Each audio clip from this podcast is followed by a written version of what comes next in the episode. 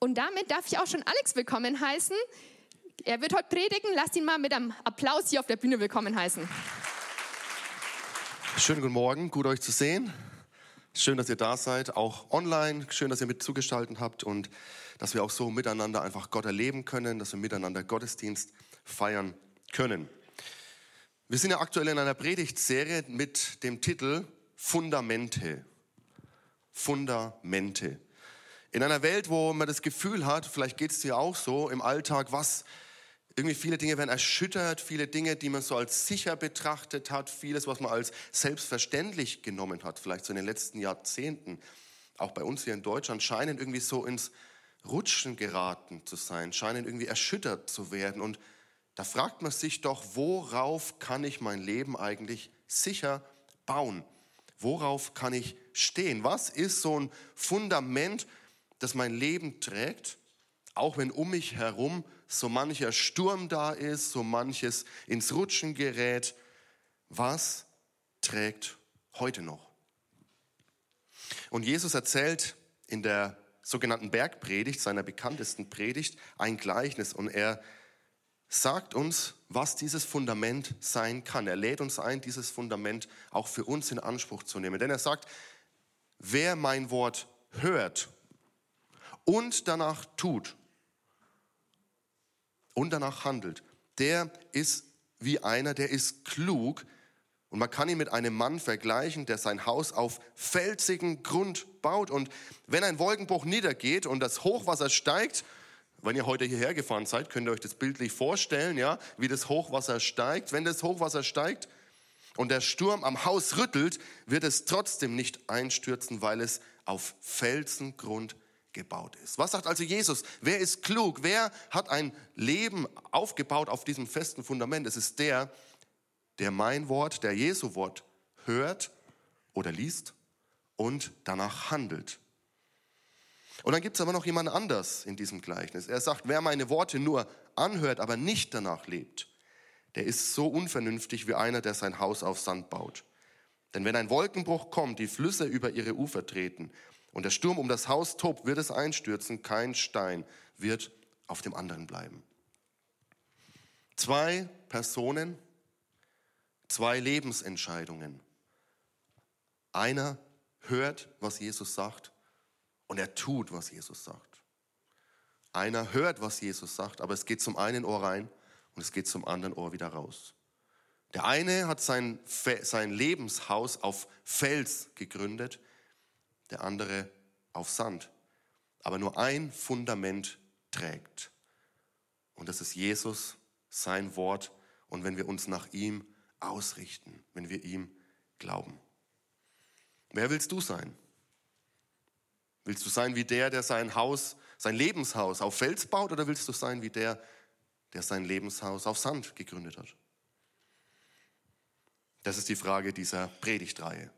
Also wir sind in der Bergpredigt, der bekanntesten Predigt von, von Jesus. Und in dieser Bergpredigt gibt es sechs sogenannte Antithesen, nennt man das. Sechs Antithesen. Sagt mal alle Antithesen wir lernen ja immer in, unserem, in meinen Predigten auch mal neue Worte kennen, ja, die könnt ihr mit nach Hause nehmen, die könnt ihr am Wochenende gerne auch bei Partys weiter erzählen. Also sechs Antithesen, ja, die Jesus hier einbaut in seine Bergpredigt und die fangen immer so an, je nach Übersetzung natürlich, aber entweder ihr habt gelesen das oder ihr habt doch gehört das oder ihr wisst doch das,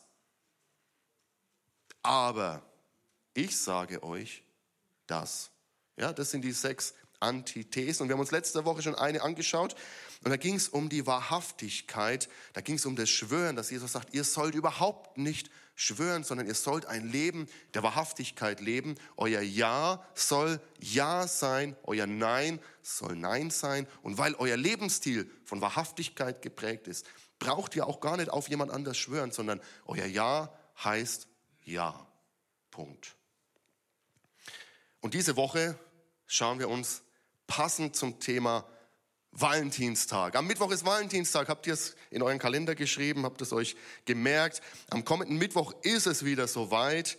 Valentinstag. Love is in the air. Ja, also man merkt, so ein Knistern liegt in der Luft.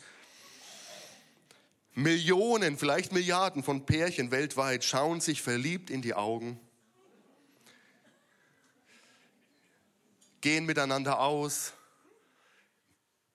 haben eine gute Zeit zusammen.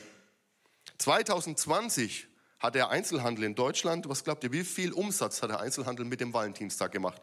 2020 eine Milliarde Euro. Und da sind Sachen drin wie Blumen, also ein ganz großer Anteil ist natürlich Blumen, aber auch andere Geschenke. Dann die Gastronomie, weil Pärchen gerne essen gehen. Also da rollt der Rubel auch am Valentinstag.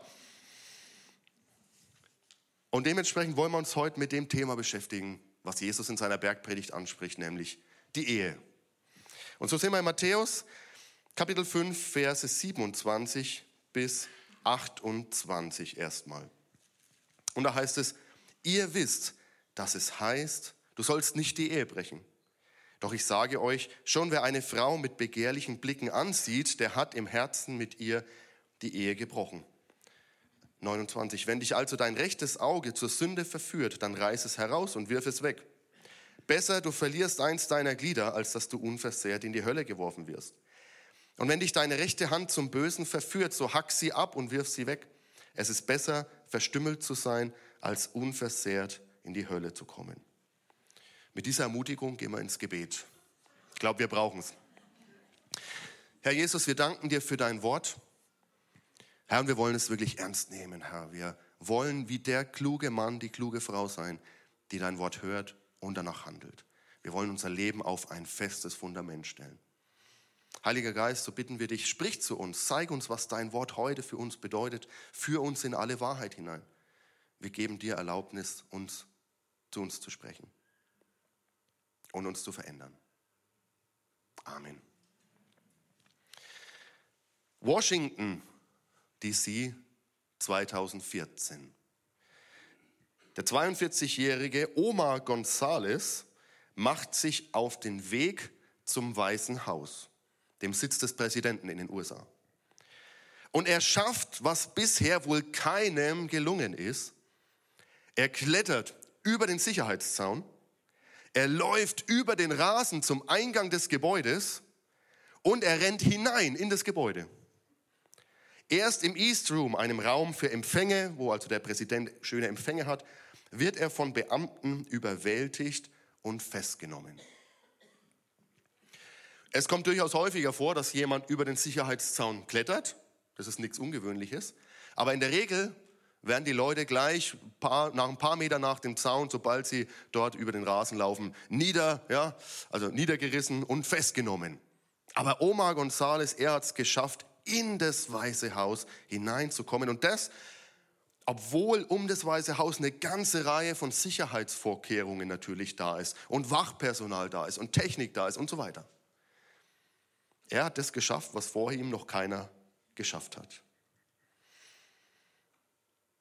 Und das zeigt mir diese Geschichte, wenn wir uns das Weiße Haus ansehen würden und den ganzen Sicherheitsapparat, der darum äh, organisiert ist.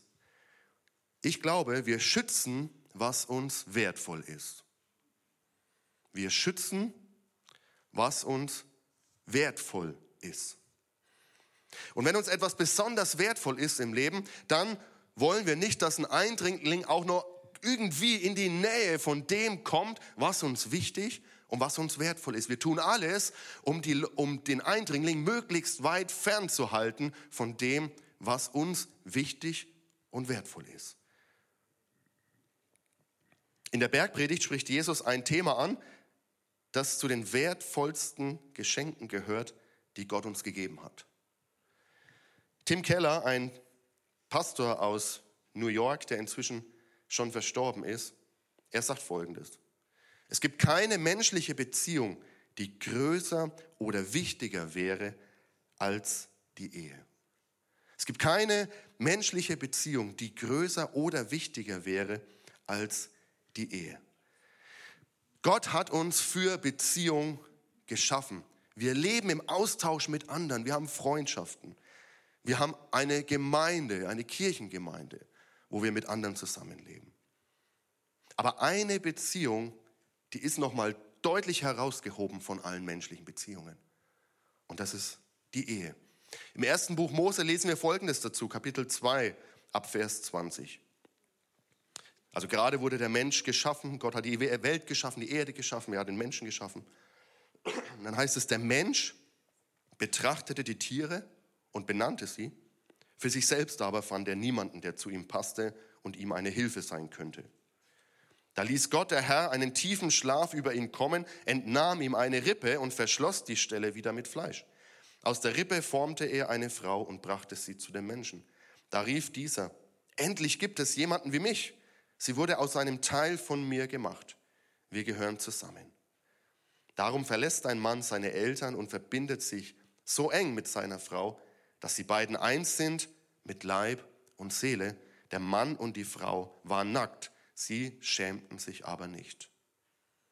Als Gott diese Welt geschaffen hat und als er uns geschaffen hat, da wollte er, dass es in dieser Welt etwas gibt, das seine Liebe zu dieser Welt zum Ausdruck bringt. Das ein Abbild ist seiner unendlichen Liebe für uns. Und dieses Abbild, dieses, ja, dieser Ausdruck, den finden wir, so sagt die Bibel, in der Ehe wieder. Die Ehe war Gottes gute Idee. Aber was ist eigentlich Ehe? Die Vorstellungen von Ehe gehen ja sehr weit auseinander heute. Ja, schauen wir mal, ich, wir sprechen mal über drei verschiedene Vorstellungen von der Ehe. Die einen sagen, Ehe ja, das ist so ein nice to have, würde man auf Englisch sagen. Ja, das ist was schön, ja, kann man machen, muss man aber nicht. Ist schön, so als Krönung, nachdem man ein paar Jahre zusammengelebt hat, sich kennengelernt hat und dann setzt man noch so, ja, die Kirsche drauf sozusagen. Eventuell muss man aber nicht. Man kann ja auch eigentlich alles, was man so hat, auch ohne Ehe Trauschein miteinander genießen. Also, es ist schön, wenn man es hat, aber es muss auch nicht unbedingt sein, um diese Gemeinschaft miteinander zu haben. Das ist eine Vorstellung, die uns heute oft begegnet. Eine zweite Vorstellung ist die Ehe als Vertrag. Die Ehe als Vertrag. Was ist ein Vertrag? Bei einem Vertrag sind zwei Vertragspartner, die einen Vertrag miteinander unterzeichnen zum Beispiel. Und beide haben gewisse Rechte aus diesem Vertrag und beide haben gewisse Pflichten aus diesem Vertrag. Rechte und Pflichten. Und sobald der eine Vertragspartner seinen Pflichten nicht mehr nachkommt, bin ja ich auch frei, aus diesem Vertrag auszuscheiden. Also wenn ich die Ehe als einen Vertrag sehe von Rechten und Pflichten, ja, sobald der andere seinen Pflichten mehr nachkommt, bin ich ja raus aus der Sache, kann ich auch wieder meine, meines eigenen Weges gehen, bin ich frei, meinen Weg zu gehen. Das ist eine andere Sichtweise, wie man Ehe sehen kann. Aber ich möchte noch über eine dritte Sichtweise sprechen, die uns, glaube ich, die Bibel nahelegt. Und das ist die Ehe als ein Bund. Die Ehe als Bund. Die Bibel malt uns vor Augen, gibt uns ein Bild von Ehe, wie Gott es sich gedacht hat, wie er sich diesen Ehebund gedacht hat. Ehe ist die exklusive und verbindliche Gemeinschaft von einem Mann und einer Frau im Bund der Ehe. Das ist das, was die Bibel uns sagt. Die exklusive und verbindliche Gemeinschaft von einem Mann und einer Frau im Bund der Ehe. Ein Bund aber, der baut immer auf auf selbstloser und sich hingebender Liebe. Selbstloser und sich hingebender Liebe. Es ist ein Bund, den Gott gestiftet hat, der vor ihm geschlossen wird und den er segnen will. Und dieser geschützte Rahmen von Verbindlichkeit, dieser geschützte Rahmen des Bundes zwischen einem Mann und einer Frau, er ist der Ort auch für die tiefste Art von menschlicher Intimität, von der Sexualität ein Bereich ist, aber nicht der ganze, den Intimität ausmacht. Also wir halten fest, die Ehe ist Gottes Idee. Sie ist absolut heilig, denn Gott hat sie gestiftet. Und sie ist absolut wertvoll. Als FCG wollen wir Gottes Idee von Ehe ehren und wir feiern es, wenn zwei Menschen, wenn ein Mann und eine Frau zueinander Ja sagen und diesen Bund miteinander gehen.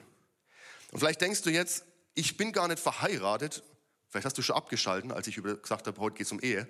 dann bitte ich dich wieder zuzuschalten. Ja, hier bin ich, komm wieder zurück. Ja, vielleicht denkst du dir, okay, es geht um Ehe, ich bin nicht verheiratet, betrifft mich also heute gar nicht. Doch, denn es betrifft uns alle, Gottes Idee von Ehe zu ehren. Egal, ob wir verheiratet sind oder ob du Single bist. Egal, ob du jung bist oder ob du schon älter bist, wir alle sind aufgerufen, Gottes Idee ist, die Ehe zu ehren. Wenn du jugendlich bist, wenn du noch jung bist und du denkst vielleicht so dran, hey, wow, wie würde es mal sein, wenn ich so irgendwie den richtigen treff oder die richtige treff und wir werden mal heiraten und für dich klingt es vielleicht noch so absolut weit weg. Aber die Ehe zu ehren, Gottes Idee von der Ehe zu ehren, das beginnt in deinem Leben jetzt. Jetzt legst du den Grundstein dafür, deine Ehe später mal zu, dass deine Ehe später gesegnet ist. Jetzt legst du den Grundstein, mit Jesus schon dein Leben zu leben, mit Jesus gesunde Werte zu entwickeln, gesunde Überzeugungen zu entwickeln, auch Grenzen zu setzen. Wie weit möchte ich mit jemandem gehen? Wie weit darf jemand in meine Privatsphäre hineinkommen oder auch nicht? Hey, das ist jetzt, wenn du jugendlich bist, das ist jetzt für dich dran, diese Idee von Gottes äh, von, von Ehe jetzt schon zu ehren.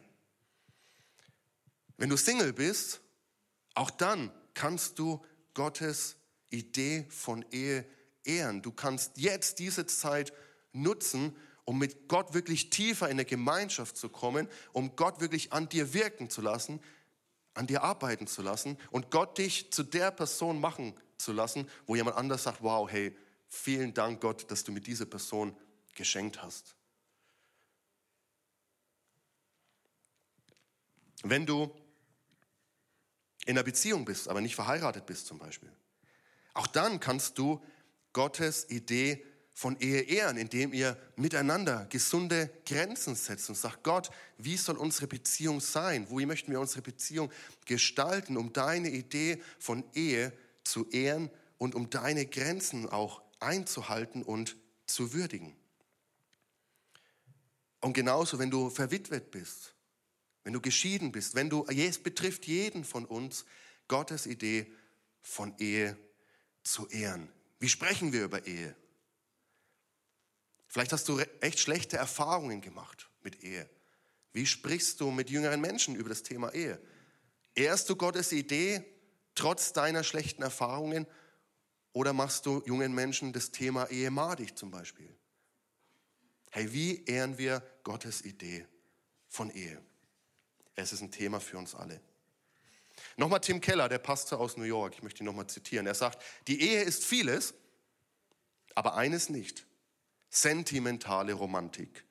Ehe ist wunderbar, aber harte Arbeit. Ehe ist glühende Freude und Kraft, bedeutet aber auch Blut, Schweiß und Tränen. Demütigende Niederlagen und anstrengende Siege.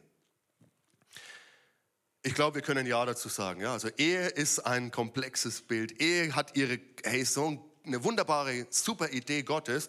Und gleichzeitig kennen wir auch die, die schwierigen Seiten, ja? die herausfordernden Seiten. Von Anfang an war diese Idee Gottes, war die Beziehung zwischen den Menschen umkämpft. Als die Gemeinschaft zwischen Mensch und Gott im Sündenfall zerbrach, da litt auch die Gemeinschaft der Menschen untereinander. Und es kam zu schmerzhaften Schaden, der auch auf das Eheverhältnis sich ausgewirkt hat. Und so bin ich mir bewusst, dass heute, sicher auch hier, viele sitzen oder zu Hause heute zugeschaltet haben, die mit Gottes genialer Idee, die so wertvoll ist, auch schmerzhafte Erfahrungen gemacht haben. Und gleichzeitig wollen wir festhalten, die Ehe ist Gottes Idee. Sie ist heilig, sie ist wertvoll und sie muss geschützt werden. In einer Studie 2022, da gaben 83 Prozent der Befragten an, dass ihnen gegenseitige Treue in einer Beziehung sehr wichtig ist. Also sehr viele gaben an, dass ihnen gegenseitige Treue sehr wichtig ist. Aber knapp ein Drittel der Frauen und mindestens einmal fremdgegangen sind 27 Prozent der Männer. Ich sage eine andere Statistik. Wie kommt es? Wie kommt es, dass wir uns Treue wünschen, aber doch so oft Untreue erleben. Im Jahr 2022 wurden in Deutschland 390.700 Ehen geschlossen. Und gleichzeitig im selben Jahr 137.400 Ehen geschieden. Also da, wo drei Ehen sind, wird eine Ehe geschieden. Wie kommt es? Ich habe noch von niemandem gehört, der in eine Beziehung gegangen ist und sagt, hey, hoffentlich betrügen wir uns mal. Ich habe auch noch nie von jemandem gehört, der vorm Traualtar steht und sagt, hey, hoffentlich scheitert unsere Ehe. Selbst von Prominenten, was ja manchmal durch die Medien geht, die zum vierten, fünften Mal heiraten, ich unterstelle ihnen, dass sie jedes Mal mit dieser Absicht und mit einfach diesem Wunsch in diese Ehe gehen, dass es klappt, dass es diesmal der Richtige oder die Richtige ist, dass es gut wird.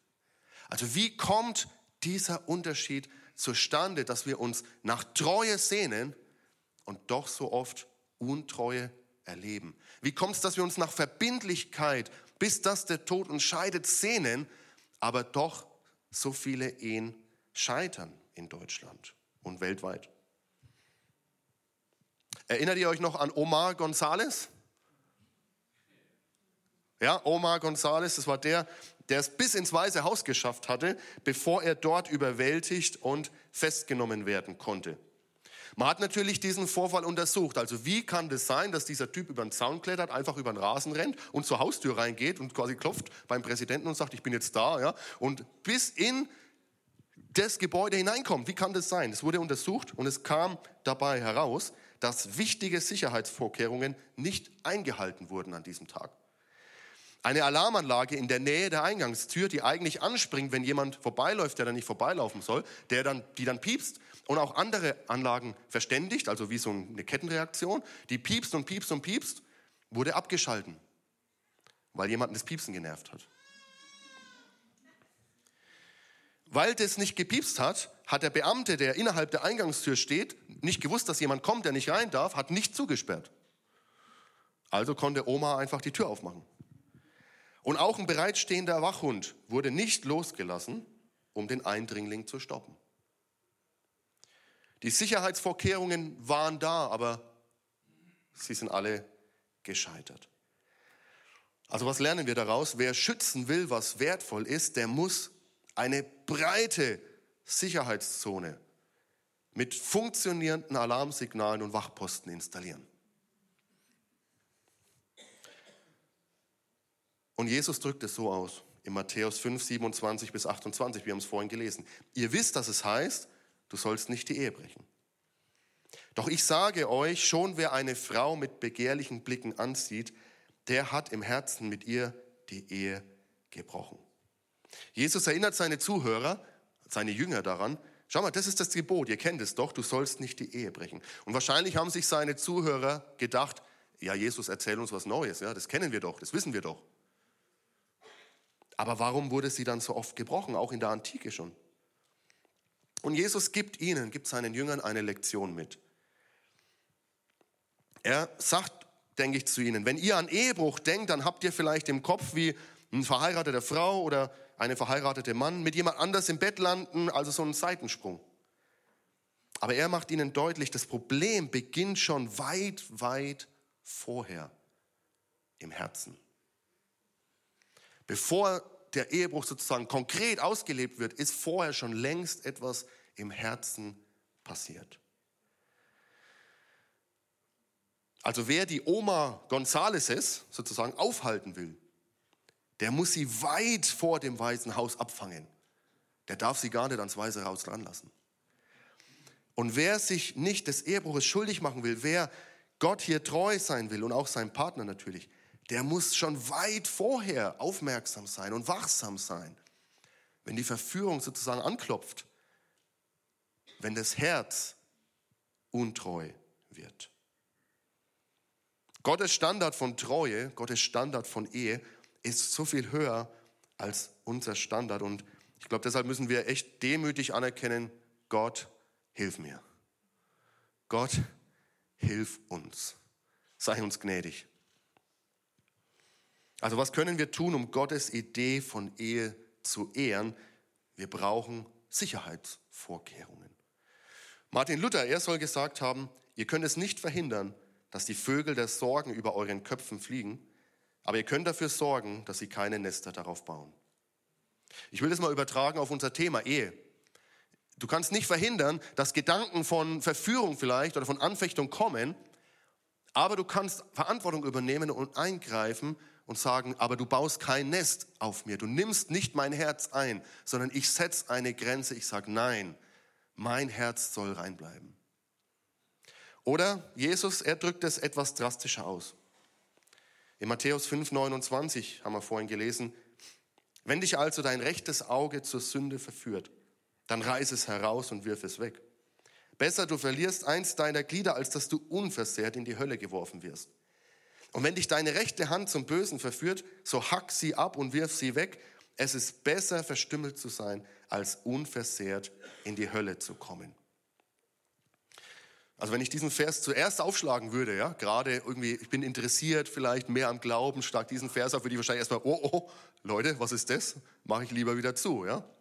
Also Jesus, was ist hier los? Das ist ganz schön drastisch ausgedrückt. Wenn dich dein rechtes Auge zur Sünde verführt, reiß es raus und wirf es weg. Wenn dich deine rechte Hand zur Sünde verführt, hack sie ab, sagt er, und wirf sie weg. Jesus, was ist mit dir los?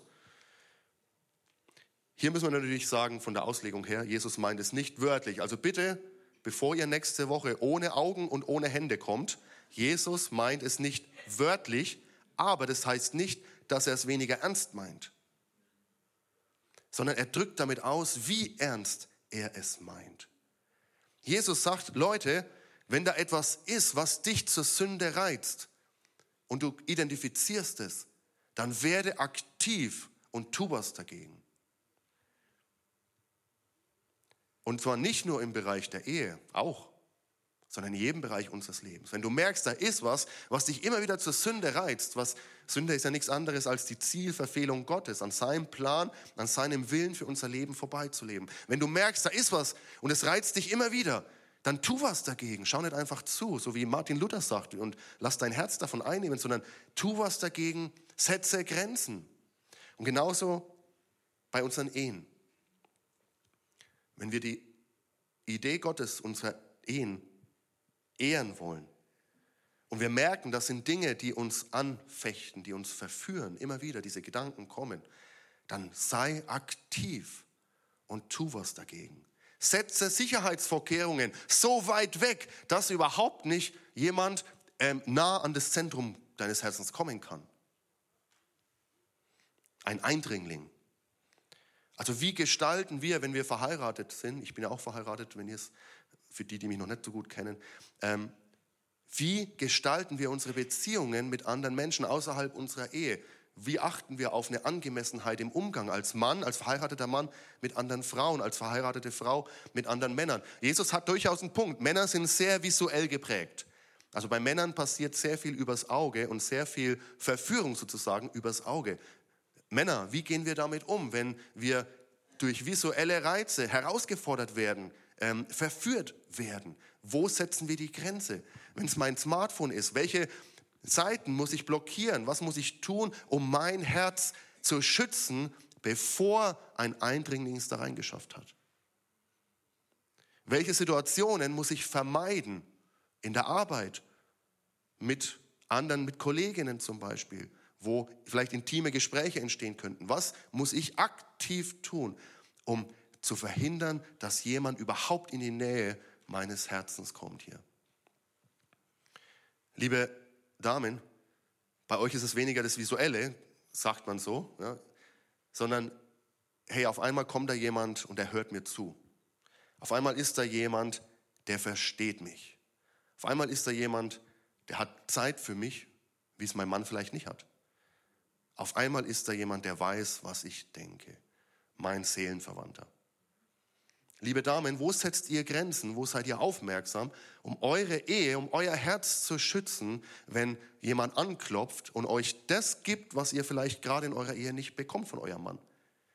Wo setzt ihr Sicherheitsvorkehrungen an, die lange greifen, bevor es überhaupt brenzlig wird? Versteht ihr, was ich meine? Jesus sagt, wenn dich etwas zur Sünde reizt, dann werde aktiv. Lass nicht zu, dass dich das wegtreibt. Von mir, von deinem Herrn und auch nicht von deinem Ehepartner. Lass nicht zu, dass etwas zwischen euch kommt, dass etwas euren Ehebund bricht, sondern seid wachsam, seid klug, seid aktiv, schon weit vorher, denkt voraus und nehmt diese Dinge, die euch immer wieder verführen und herausfordern und eliminiert sie aus eurem Leben. Das ist das, was Jesus hier sagt. Also bitte kommt nächste Woche nicht ohne Augen und Hände, aber geht mit dem Heiligen Geist ins Gespräch. Gott, Heiliger Geist schenkt mir Weisheit. Welche Entscheidungen muss ich treffen, um meine Ehe zu schützen? Wenn ihr Single seid, Gott, Heiliger Geist, was muss ich tun? Wie muss ich mein Leben gestalten, damit deine Idee von Ehe ähm, geschützt und geehrt wird? Ich möchte uns zwei Personen vorstellen aus dem Alten Testament. Zwei Personen, die uns als, oft als Vorbilder gelten, zu Recht, aber zwei Personen, die mit ähnlichen Herausforderungen ganz unterschiedlich umgegangen sind. Und der eine ist David, König David. Und da lesen wir im 2. Samuel 11, ich werde es zusammenfassen, wir werden es nicht gemeinsam lesen, aber da lesen wir, wie König David, als es heißt, es ist die Zeit, um, wo die Könige eigentlich ins Feld ziehen, um gegen andere zu kämpfen, aber König David bleibt lieber zu Hause in Jerusalem. Und eines Abends, heißt es da, geht er auf das Dach seines Palastes und er läuft auf seinem Dach rum und genießt die Aussicht. Ich frage mich hier schon, wusste er eigentlich, was man von dort oben sieht oder war er so naiv? Ja, also wusste er, hat er was gesucht? Vielleicht sogar. Und auf einmal sieht er von seinem Dach aus in den Hinterhof seines Nachbarn und sieht dort, wie eine schöne Frau, heißt es da, ein Bad nimmt. David wird aufmerksam. Er fragt, lässt fragen, wer diese Dame ist. Es kommt raus, sie heißt Bathseba und sie ist verheiratet. Wird, das wird ihm berichtet. Und was macht David? Er lässt sie holen und er schläft mit ihr. Er bricht mit ihr die Ehe. Bathseba wird schwanger. Um den Ehebruch zu vertuschen, sorgt er sogar dafür, dass Uriah, also ihr Mann, in der Schlacht umkommt. Er sagt, positioniert ihn ganz vorne in der Schlacht, damit er wirklich auch umkommt und nicht aus der Schlacht zurückkommt. Alle Sicherheitsvorkehrungen waren ausgeschaltet bei David. Man könnte auch sagen, alle Sicherungen durchgebrannt. Er wird zum Ehebrecher und er wird zum Mörder. Und dann lesen wir im 2. Samuel 11, 27 diesen Satz, der Herr aber verabscheute, was David getan hatte. Und dann gibt es noch eine zweite Person im Alten Testament und das ist Josef. Auch seine Geschichte möchte ich euch kurz zusammenfassen aus dem ersten Buch Mose 39. Josef, Sohn von Jakob, wird von seinen Brüdern an Kaufleute verkauft und diese bringen ihn nach Ägypten als Sklaven. Dort wird er zum persönlichen Diener und zum Verwalter, zum Hausverwalter von Potiphar, dem Hofbeamten des Pharaos und Oberbefehlshaber der königlichen Leibwache. Also eine ganz schöne Karriere hat er hingelegt. Josef sah sehr gut aus, heißt es da. Aber er war Single. Josef, äh, die Frau von Potiphar, also seinem Herrn, hatte ein Auge auf ihn geworfen. Und sie hat ihn immer wieder drangsaliert. Gesagt, hey, Josef, komm mal her. Hey, wir zwei, schlaf mit mir, ja. Aber Josef sagt ihr, Potiphar, mein Herr, hat mir alles anvertraut. Nur dich hat er mir vorenthalten, weil du seine Frau bist. Wie könnte ich ein so großes Unrecht tun und gegen Gott sündigen? Als sie ihn noch mehr bedrängt, reißt er sich los und rennt weg, aber sein Gewand bleibt bei ihr liegen. Und sie nutzt dieses Gewand als Vorwand, um ihn anzuklagen, sagen, hey, Josef wollte mir Schreckliches antun und so weiter. Hey, ihr müsst den hier wegnehmen. Und so landet Josef unschuldig und mit reinem Gewissen vor Gott im Gefängnis. Und dann lesen wir diesen Satz über Josef, aber der Herr hielt weiterhin zu Josef. Zwei Männer, zwei Herausforderungen. zwei völlig unterschiedliche Reaktionen darauf. Der eine lässt es zu, seine Sicherheitsvorkehrungen haben total versagt, obwohl David sogar später als ein Mann nach dem Herzen Gottes bezeichnet wird, hat es ihn nicht davor geschützt, in diese Situation zu kommen. Und jemand anders, ein junger Kerl, der viel Unrecht erlebt hat, aber der dann in einem fremden Land, in einem fremden Haushalt seinem Gott treu bleibt und sagt, hey, geh weg von mir, du bist verheiratet, das ist nicht richtig vor meinem Gott, ich möchte das nicht. Und Gott sagt, wow, hey, richtig gut gemacht. Und egal ob Mann oder Frau, egal ob Ehefrau oder Ehemann, wen ich jetzt anspreche, hey, wir sind in der Verantwortung. Wir haben die Wahl. Setzen wir diese Sicherheitsvorkehrungen um? Sind wir aktiv, um Gottes Idee zu schützen, um Treue hochzuhalten? Oder sind wir nachlässig? Sind wir wie der Mann, der kluge Mann oder die kluge Frau, die ihr Haus auf felsigen Grund bauen? Oder sind wir wie der unvernünftige Mann, die unvernünftige Frau, die ihr Haus auf Sand bauen? Ich möchte euch einladen, lasst uns wie Josef sein.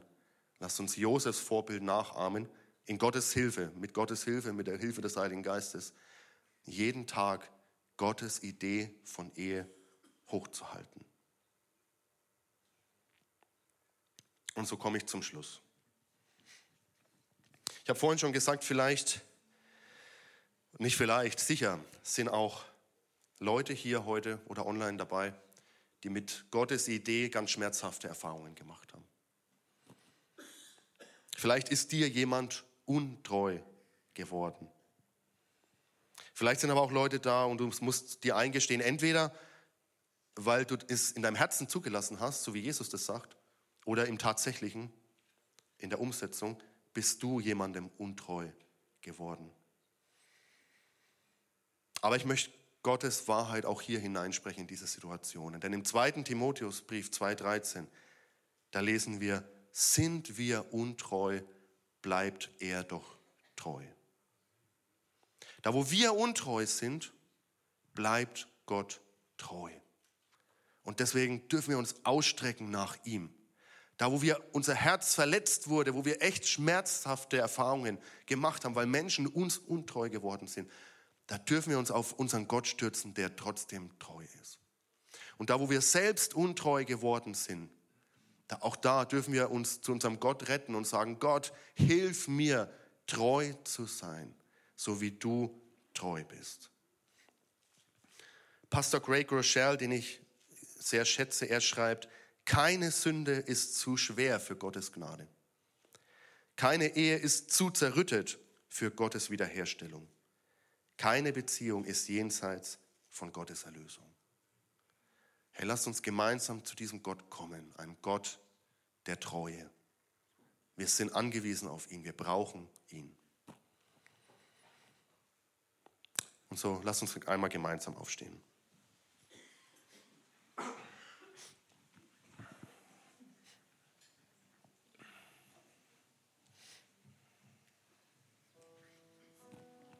Und ich möchte euch mit zwei Fragen nach Hause schicken. Die eine ist die, hey, was möchtest du konkret tun?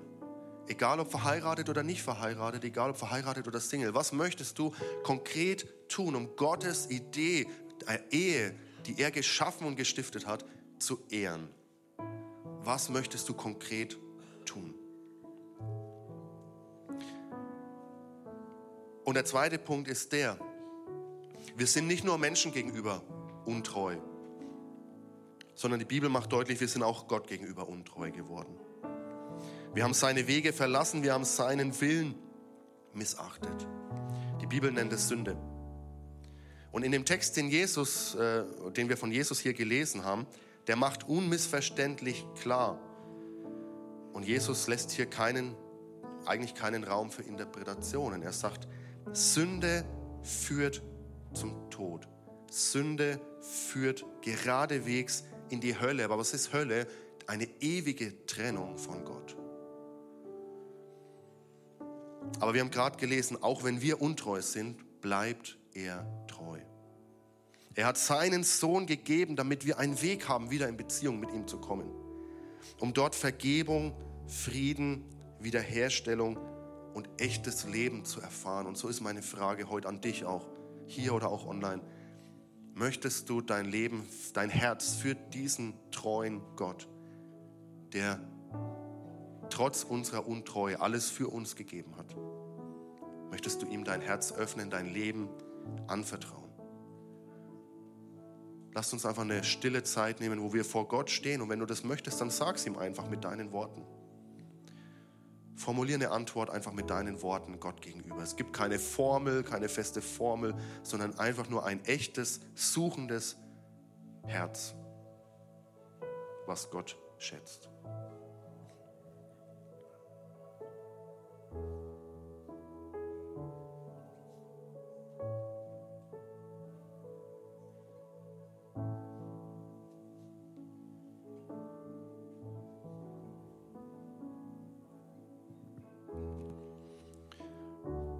Jesus, wir danken dir, dass du treu bist, auch wenn wir untreu wären. Gott, wir danken dir, dass du an uns festgehalten hast, obwohl wir dich losgelassen haben als Menschen. Herr, aber wir wollen umkehren zu dir. Und du siehst jedes Herz hier, du siehst jeden, was jeden bewegt, Herr. Und ich danke dir, dass du uns heute begegnen möchtest. Herr, hilf uns, treu zu sein Hilf uns, dir treu zu bleiben und hilf uns auch in unseren menschlichen Beziehungen, in unseren Ehen treu zu sein. Wir brauchen dich.